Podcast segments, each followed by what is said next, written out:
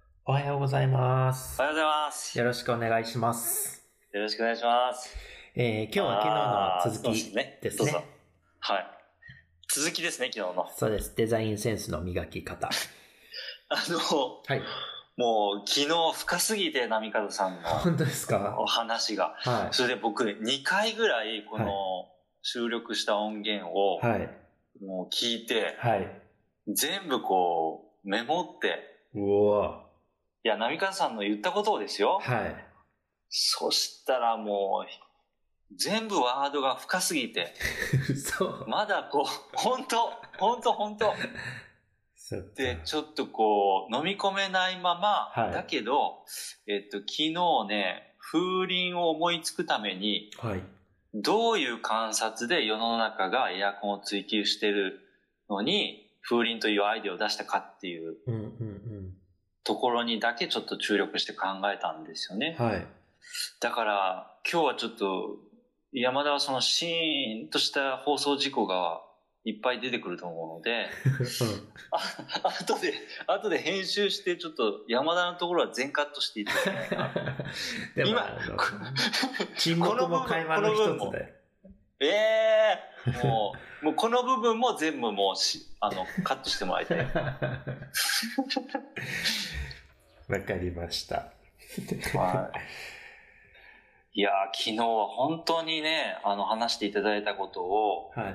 あの、絵にしながらずっと書いていって、えいやー、もう面白かったのが、その、他人に、芸者の言葉でねー。、うんうん。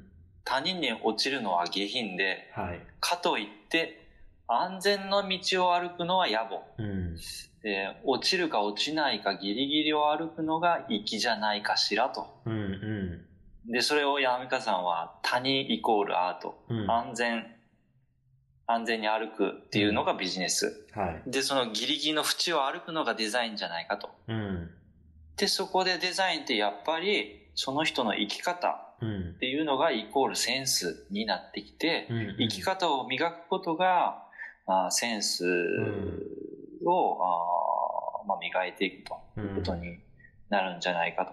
だから、総じてですね、はいその、ギリギリの人生を生きてると視点がね、うんうん。あー変わってくるんだということにつながってくるかと僕はちょっと、おーあの、考察したんですけど、はい。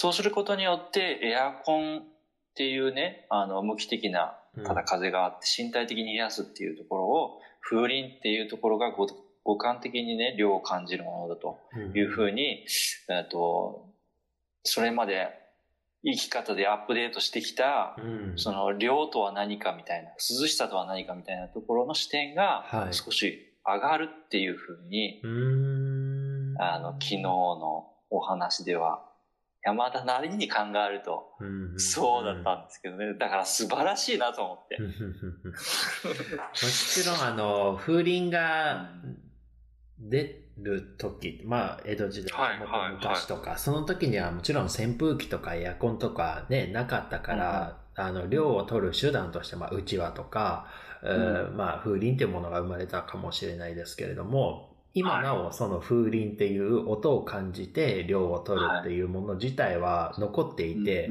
かつ、夏場になるとどこか恋しくて手に取るってことは、まあ人が求めてることは変わりないのかなと思っていて。そうですね。うーただ単に、今でもあるっていうそね。の便利な、あの、プロダクトで終わるわけではなくて、何か人の心に根付いてるからこそ、ううんん、実質的なこう、実利と言いますか、風は送られてこないし、涼しくならないんだけうれん。ども、そうなんですよ。意味があるから残ってる製品なのかな、はい。って思う昨日の今日でちょっともう、こ、ここにだけちょっと僕、焦点を当てて考えさせてもらって、はい、あの、今日のね、センスの磨き方パート2なのに、はい、考えは深まってるかどうかはわかんないんですけど、はい。まあちょっと調べると、なんか日本ではその風鈴ってお守りだったらしいですね。へえ。で、江戸時代に長崎について、それからガラスが有名でしょビードロとか。で、ガラスが、その、役割になってきたと。その風鈴のですね。うんうで、ここがびっくりしたんですけど、庶民の間では、その、スズムシを買っうて、んその鳴き声を楽しむ習慣があったそうです。あったあった、あったって僕そ、 その時 生きてねえし。聞いたことある。カゴに入れて、それで、じゃあなんで楽しんでたんだっていうと、うん。ここから面白いんですけど、はい。泣いてるのを押すのみで、ほうほう。その泣き方っていうのは求愛のために泣いてるんだそうです。うーん。はあと思って、その風鈴の奥深さってね、うん結局その、鈴虫に変わる、その優美とか優雅なものに、はなものとして風鈴はあったと。あ。うんで、その、奥に潜むその日本文化の息みたいなものも、やっうんぱ、その感じ取ったんですよね。うん僕は。で、その、波川さんのそのエアコンと風鈴の質問に戻ると、うん。うん。やっぱエアコンって心がなくて、AI の進歩でその、温度調節とかできるは技い。術は上がってるんですけど、はい。その、冷たい風でその人に感情はないうと。ん。うん、だけどその、鈴、風鈴は鈴虫に変わるものとして考えられたんですよね。うん。で、そこってやっぱり有機的な、その、生き物の営みっていうものを感じたんですよ。うん。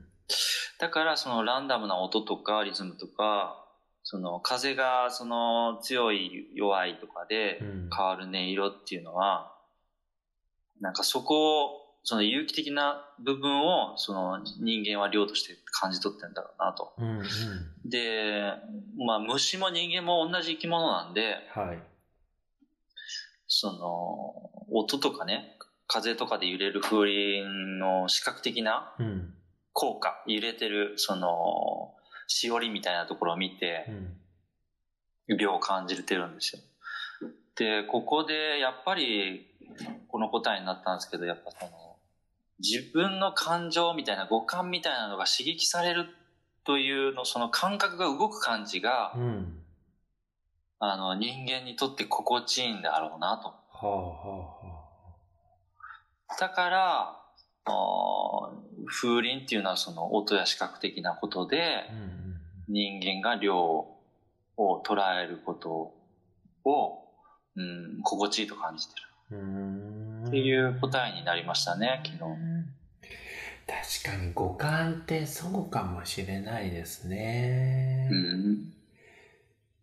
やっぱり人間としてそこを求めてしまうとか惹かれるっていうのはうん、うん。五感が刺激されるというかもうあのなんだろう五感が求めてることだからうん。受け入れられるのかなって思ううんうんうんうんき昨日あの、えーっと、センスは知識が始まるっていう、はいえーっと、山野さんの本をご紹介したんですよね。水野さんで、波か、あ、水野さん。はで、あの、なんか、波川さんも3冊ぐらい読んでるっつって、はい僕1冊しか読んだことなくて、いはで、引っ張り出してきてちょっと読んだんですよ、もう一回。いはいで、結局その、センスは知識から始まるっていう、始まるだから、はい知識はず膨大にあった方がいいよっていうことで、その後のことってうん、うんやっぱ、始まるってタイトルの通りう、ん書いてないっていうか、あああとは、それを、まあ知識を入れてその先にあることは自分で感じ取ってね、みたいなところが、まあ僕なりの感、所感ですけど、そう感じたんですよね。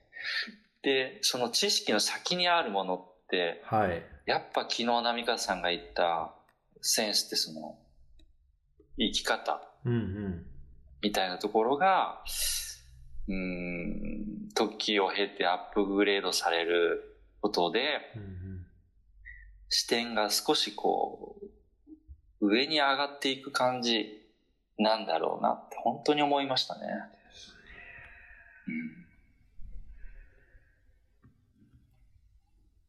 なんか他の子を、今回あの風鈴とエアコンじゃないですか、で、はい話をして、その他で何かは似たようなプロダクトって思いつきますうん、ああ。いや、このね、ブログを考えていたとき、あ、あの、検索してたときに、はい風鈴の、えっ、と、歴史みたいな。で、打ち水ってあったんですよ。ああ、はいはいはい。み、水をこう、ね、暑い時にこう、店の前に軒先にバーッとまくってみたいなところも、はいはいあれも実際、まあ、その周辺は冷やされてるうん。んだけど、巻くことのその行為が、その自分を冷やしてるうん。。んじゃないいかみたいなことを書いてあって、うん。確かにその視覚的で、あの、アスファルトの上が濡れた感じを見ると、うん。あーその風鈴の音色のようにうん自分は視覚的からその五感を刺激されると。うん。うん。うん。だから量を感じるみたいなとこはありますけどね。確かにね。水の水ね感じを見るとかね。うん、そうです、そうです、そうです。うーん何かな他だと、まあ、機能面としてもちろん確立をされているけどそうじゃない五感でうん。機能面を代替できていてかつうー受け入れられているものあーって若干近いのははい。今パッと思いつくのは、えっとお参りとかはい。なんかそのあたりもかなあそうですね。なんかこうね、お参りをしたからといって何かが機機能的に変わることはないんだけれども。変わることはない。心情的なところですね、心理的な。 そううそん。確かに、お前にね。ういや、でもちょっと違うな。なんかこう、機能的なところが出てこないな、今。うーん。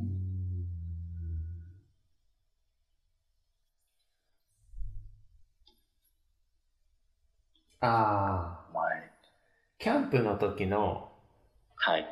明かりとかねその明るさっていうところだとうんライトとかあるんだけれどもはい。そうじゃなくて炎をうん。見るとなんかそこってあったかかったり安心したりっていうところもやっぱ自然のところに行き着くのかな風とかう火とん。か水とかそうですね。ねデザインって結構その自然を、なんだろうモチーフにしたというか自然と馴染むもののデザインが結構受け入れられてたりするのかなと、うん。ヒントはめっちゃありますよね、そうですね。まあ、純粋にこう飛行機とかもねあの飛ぶ構造上の問題はあるにせよ鳥と同じ形をしていたりとか、うんうん。そうですね。うん新幹線の頭とかもやっぱり動物のね空気抵抗をなくすためにの曲線が踏襲されてたりとか、うん。うんもしかしたらセンスってそこなのかなって思って今、うんうん。あのー昨日山田さんがはい。あのー50音であ行しか覚えられない人とそれ以外のところを覚える人、覚えられている人はい。でも本当にこうセンスがある人っていうのは、あ行だけで完結できちゃうみたいな。うんうん。そうですね。部分も。はい。いろいろこうデザインのセンスをじゃあ身につけながら、教養を身につけなきゃとか、いろんなこう、うんおおかずというか、うんうん情報を取りに行ってしまうことは、センスを磨くための知識の身につけ方としては、もしかしたら、うーうあまり正しくなくて、本当にシンプルなものを見極めて、それを観察し尽くすっていうのが、うん。センスの磨き方なのかもしれないなって。そうです。ね。僕はあの、知識のその入れ方として、はい。ちょっと3つ分解すると、はい。なんか、まあ僕のグラフィックデザインセンスをとして考えた場合、うん。まあ、海とかそういう自然とか本物みたいなもはい、はい、の、はい。ダイヤモンドとか、うんな何かこう、本物ですね。それをじっくり観察するっていうところが一つあるの。まあ美術館に行くとかでもいいんですけど、で、まあ、流行してるものを知るっていう、だから現代に生きてての価値みたいなのを見出すために、うん。その今流行ってることを表現するのが、まあ、歴史上、グラフィックデザイナーとしてのうん存在価値みたいなところを僕は感じていて、うんで、まあ、それはもう今流行ってる雑誌をどんどん見るみたいな。昨日もお話しした通り。で、もう一個やっぱ作ることで、作ることってまあ何かっていうと、まあ、僕のところだとデッサンなんですけど、うんまあえっと生活の中でもそのアートとデスビジネスを一緒にやるみたいなうんところでその情報デザインその視覚的なグラフィックデザインっていうのうんを、おやっていくと両方やっていくっていうことですね、この3つかなってうん本当に思いましたね。これあの、僕去年、その、ちょっと違うかもしれないけど、去年その、シンクやっはい。ていう、えっと、地域のリーダーみたいなのを集めてうん、勉強会をしてるのがあって、波風さんもその時来てくれた。はい。はい。め、うんあの、珍しく来てくれたような気がするんです けど。いや。で、その時に僕は、その、何をテーマに2時間か3時間しか喋ったかな。アートとデザインをつなぐ美意識っていうところで、はい、ああ、はい、はい。センスとか感性ってどうやって生まれるのっていうんう話をしたことがあって、そこでは、その、やっぱ、一番最初に僕が今知識の入れ方で言った本物をじっくり観察するっていうところにつながってくるんですけど、やっぱ、えーっと、その、真実とか、ね、愛情とか、調和とか、美とか、まあ、まあ、とにかく、ん自分が今生きていて全部見えるもの、すべてうん。うんを、自分が持ってる美、美意識っていうフィルターを通してうん。見てるんだと。うん。うん。でそれによって、その人は感性を磨かれていくようん。うんっていうお話をしたんですね。。で、感性を磨いた結果、えっ、と、自分のその戦ってるフィールドが、例えばデザイン、はい。例えばビジネスみたいなところだと、そこで絶対クリエイティブが生まれるので、うんその感性を使ったクリエイティブのアウトプットがアートだったりデザインだったり、会社っていうものだったり、えーコミュニティを作っていくものだったりっていうところに、コミュニケーションとして成り立っていくよっていう、あの、お話を図を見ながらちょっとお話をさせていただいたんですけど、はい。何が言いたいかというと、その、えーその美意識っていう自分のフィルターを持ってることうん。うん。が、あーその、今見えてるものうん。を取り入れるときに重要だとうん。思ってるっていて、そのじゃあ美意識のフィルターって何なんだっていうところは、これは本当に磨いていくことだと思っていてう、ん。その磨き方ってどうやるのっていうと、ほ本物をうん。見たりすると。だから、と時計だったら、その、まあ今、その、ね、アップルウォッチとか全然こう、時計じゃないものが出てきてるけど、うんうんまあ時計のようなものが出てきていて、そうじゃなくて、その職人が作った時計でも、その本当に美しいと感じる歯車みたいなところを、はい。あの、フェフェチみたいなところを追求していったら本当に本物見た方が、うん。あの、その時計の良さ、時を刻む良さみたいなのは感じ取れないと思うんですよね。うん。うん。で、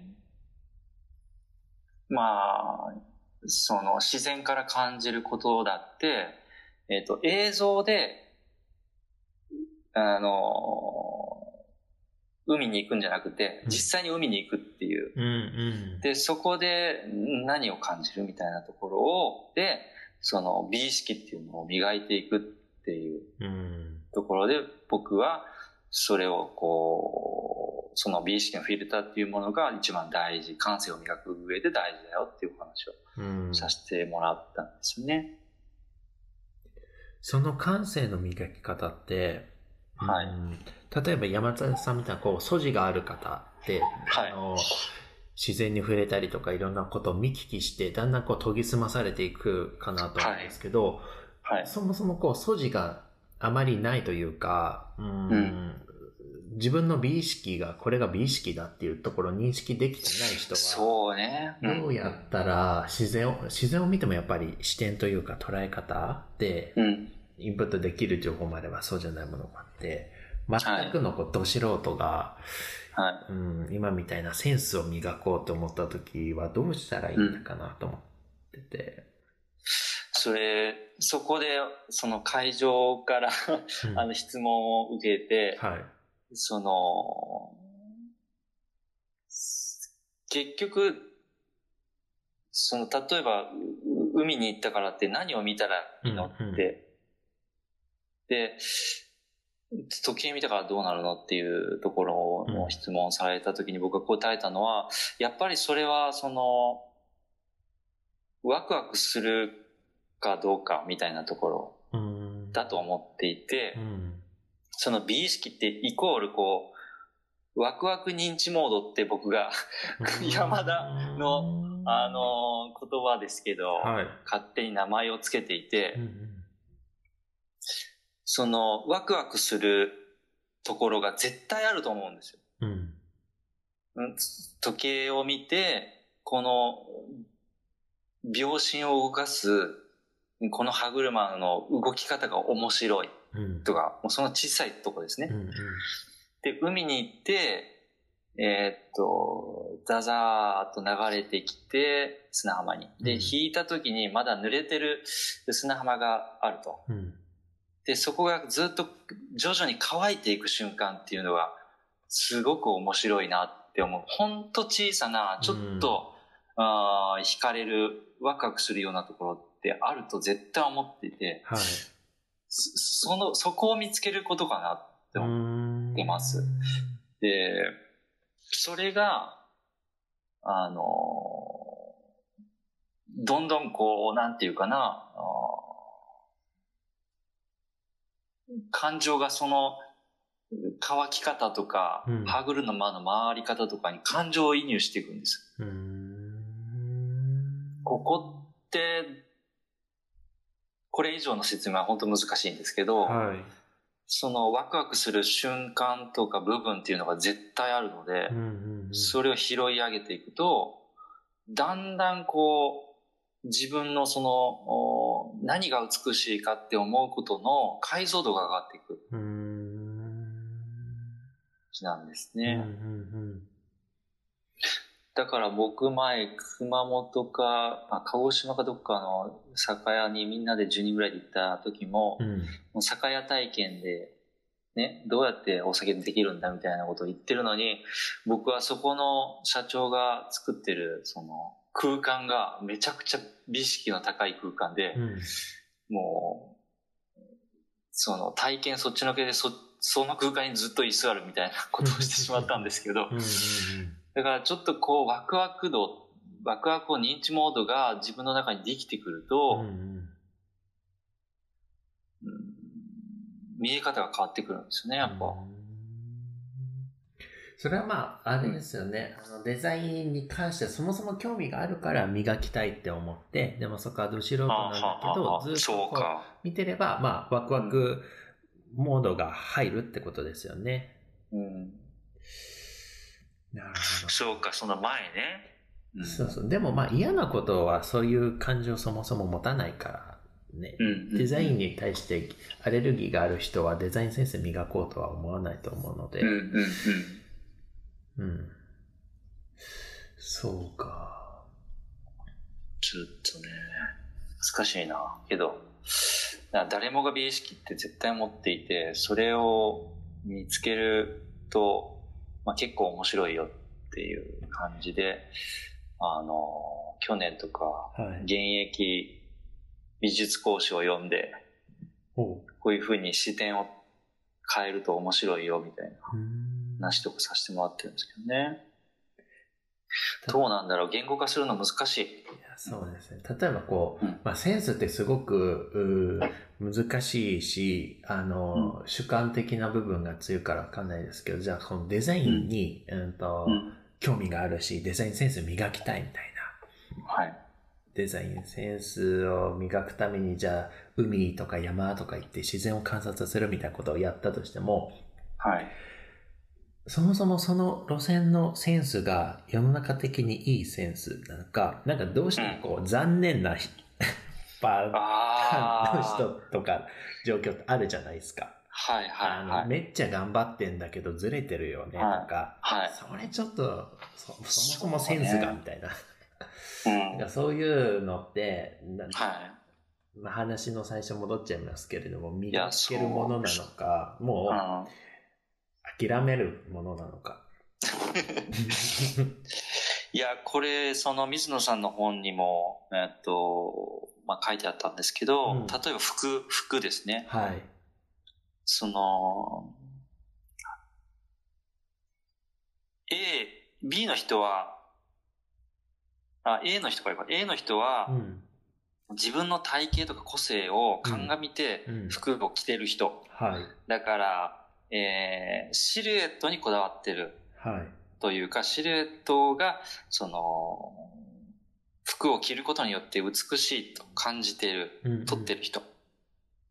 で、それは、えっ、と、裏を返せば客観的に自分を見れてるんですよね。うんうんうん。だから自分の体型がお腹が出てるからお腹が出てることを隠すために、えっ、と、ちょっとこう、女性だったらワンピース着てとか、男性だったら黒を着るとか。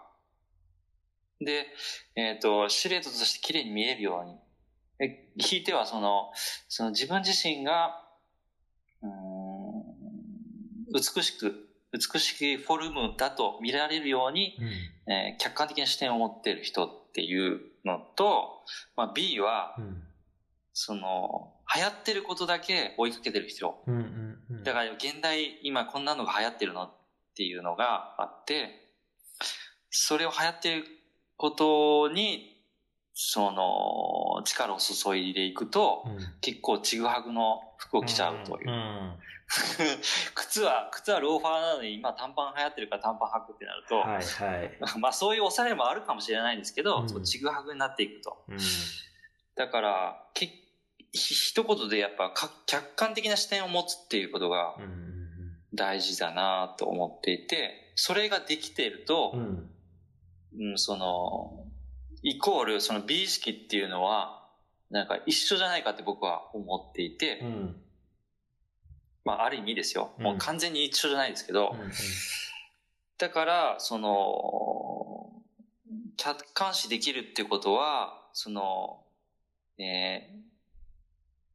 自分が持っている美意識を、おーここ言葉探そう。ですね。うんです。客観視が持ててる。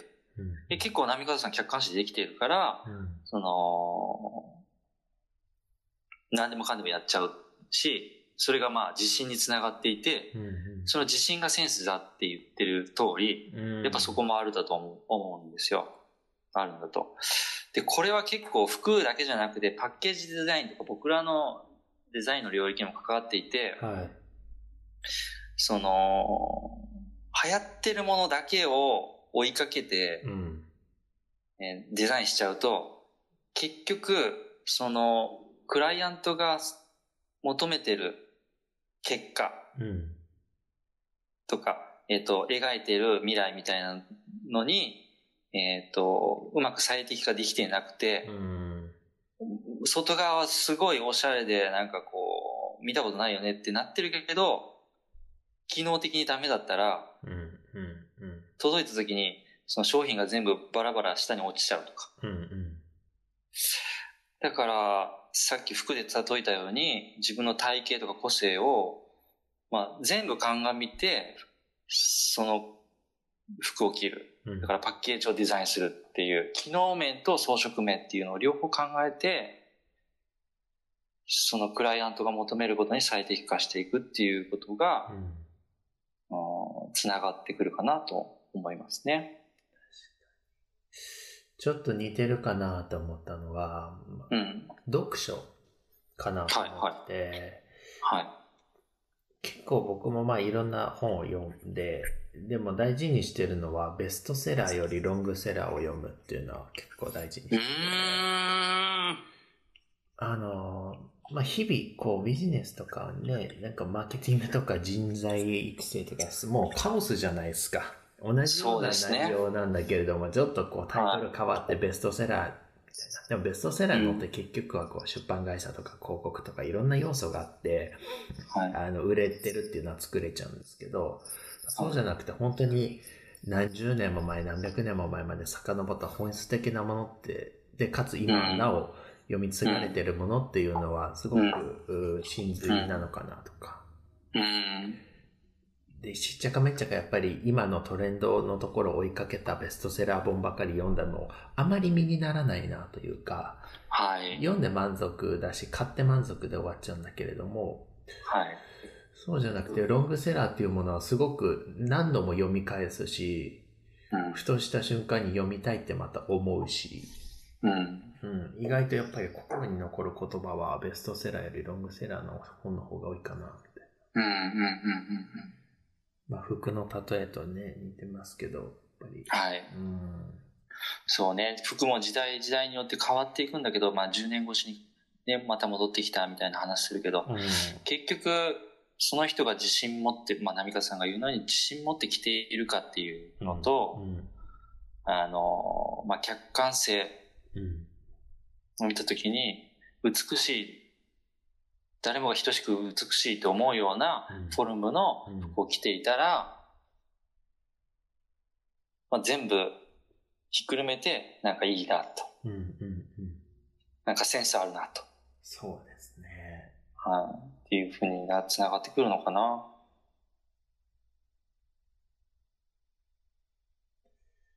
なんか山田さんのフィールドワークしたいな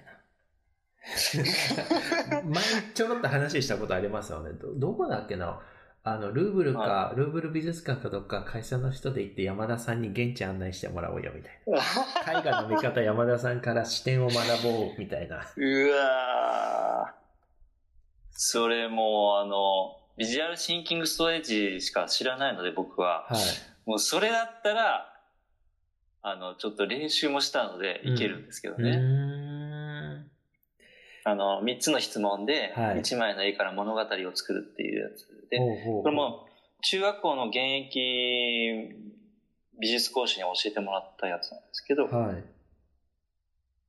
えっ、ー、と、今何が起きてますかっていう絵を見て、うん、で、その次、今何が起きてますっていう、あの、答えをいただもらって、うん、で、次僕から質問することは、この後どうなりますかっていう、うんうん、その、いきなり時間軸をその絵に与えて、うん、えっ、ー、と、まあ、こ、この間やったのは風神雷神でやったんですけど、はい、風神雷神はなんで、まあ、笑ってるのかみたいなところを、うんうん、まあ、時間軸を与えることで、うんうん、その二人に物語ができていってで、それを何枚も何枚も見ていくことで、結構美術館が30分で回ってたのに3時間かかったみたいなところはあって、美術館の過ごし方が変わってくるっていう。あ、でも今度そのアートフェアで岡本さんがいるから、はい、その視点、見方みたいなのは、また違う視点であるかもしれないですね。うんうん、そうですね。聞いてみたら、うん。いやー、この回難しかった。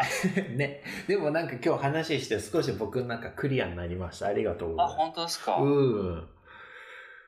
まだ明確にこれっていうのはバチッと決まってないんだけれども、いろんなこう言葉の,、あのキーワードをいただいて、少し組み立てる材料になったなっていうのはすごく感じました、ねはい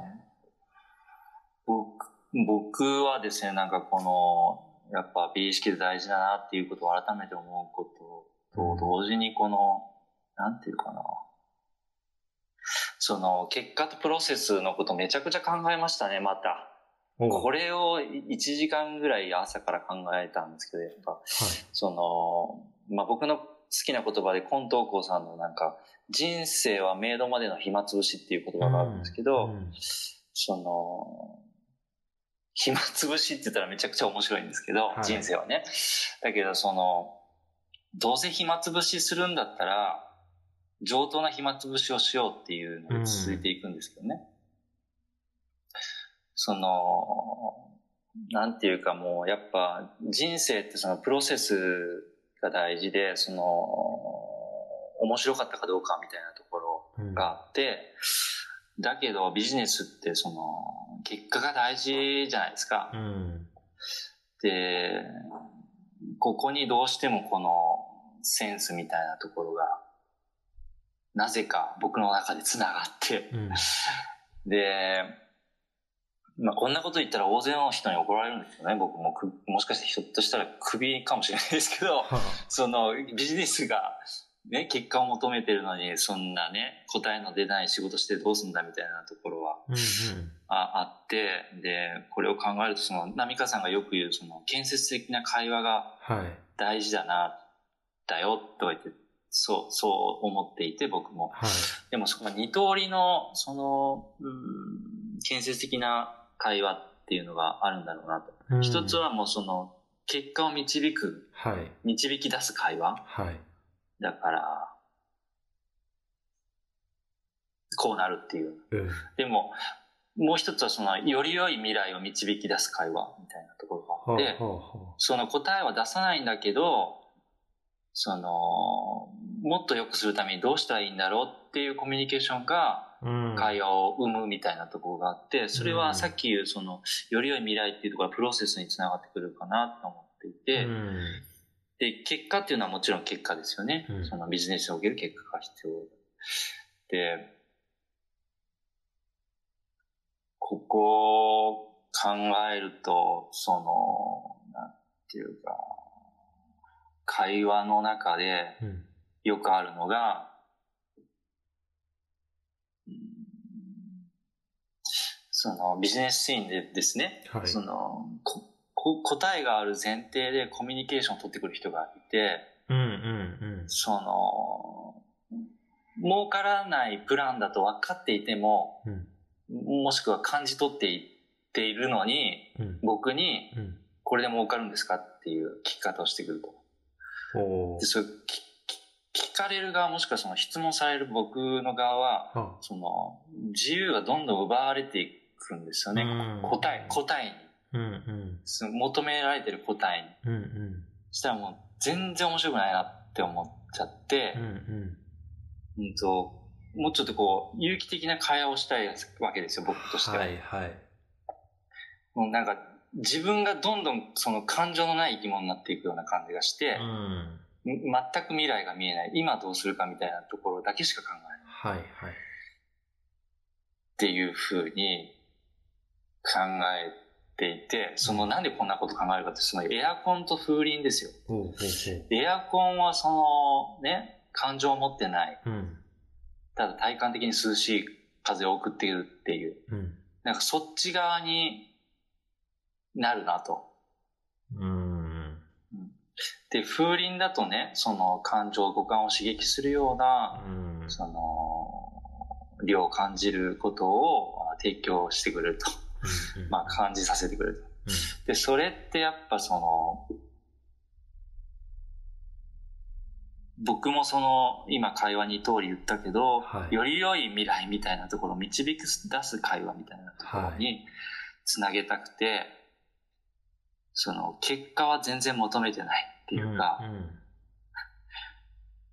なんかすごいあっちの方向に行ってすみませんなんかこんな話なんでし始めたのかわからんかったんですけどめちゃくちゃ喋りたくなってきたん ですよなぜかというとこれをあのデザインセンスを磨くっていうのと同時にこれを考えちゃってるなんへかえ。